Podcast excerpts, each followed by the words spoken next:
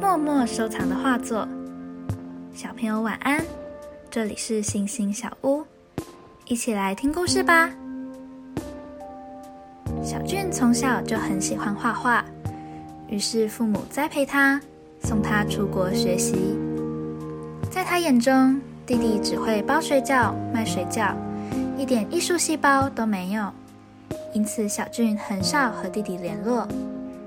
这几年，小俊开了几次画展。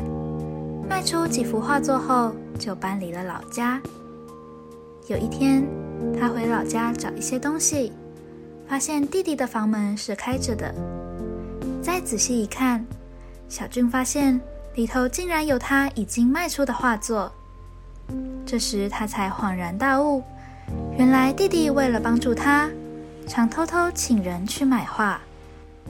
小俊感到非常的羞愧，他对弟弟说。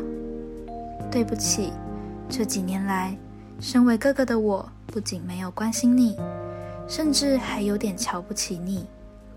想不到你为了帮助我，买了这么多的画。弟弟听了说：“你怎么这样想呢？你的画真的很棒，你是画坛最闪亮的一颗星啊！”小俊决定为弟弟做些什么。他帮弟弟的水饺店做了整体的规划，将一些合适的画作放在店里，水饺店变得充满艺术气息，生意明显变好了。更重要的是，小俊也修复了与弟弟的关系。想一想，你觉得为什么弟弟愿意买哥哥的画呢？会因为别人看起来不擅长做某件事情而不想理对方吗？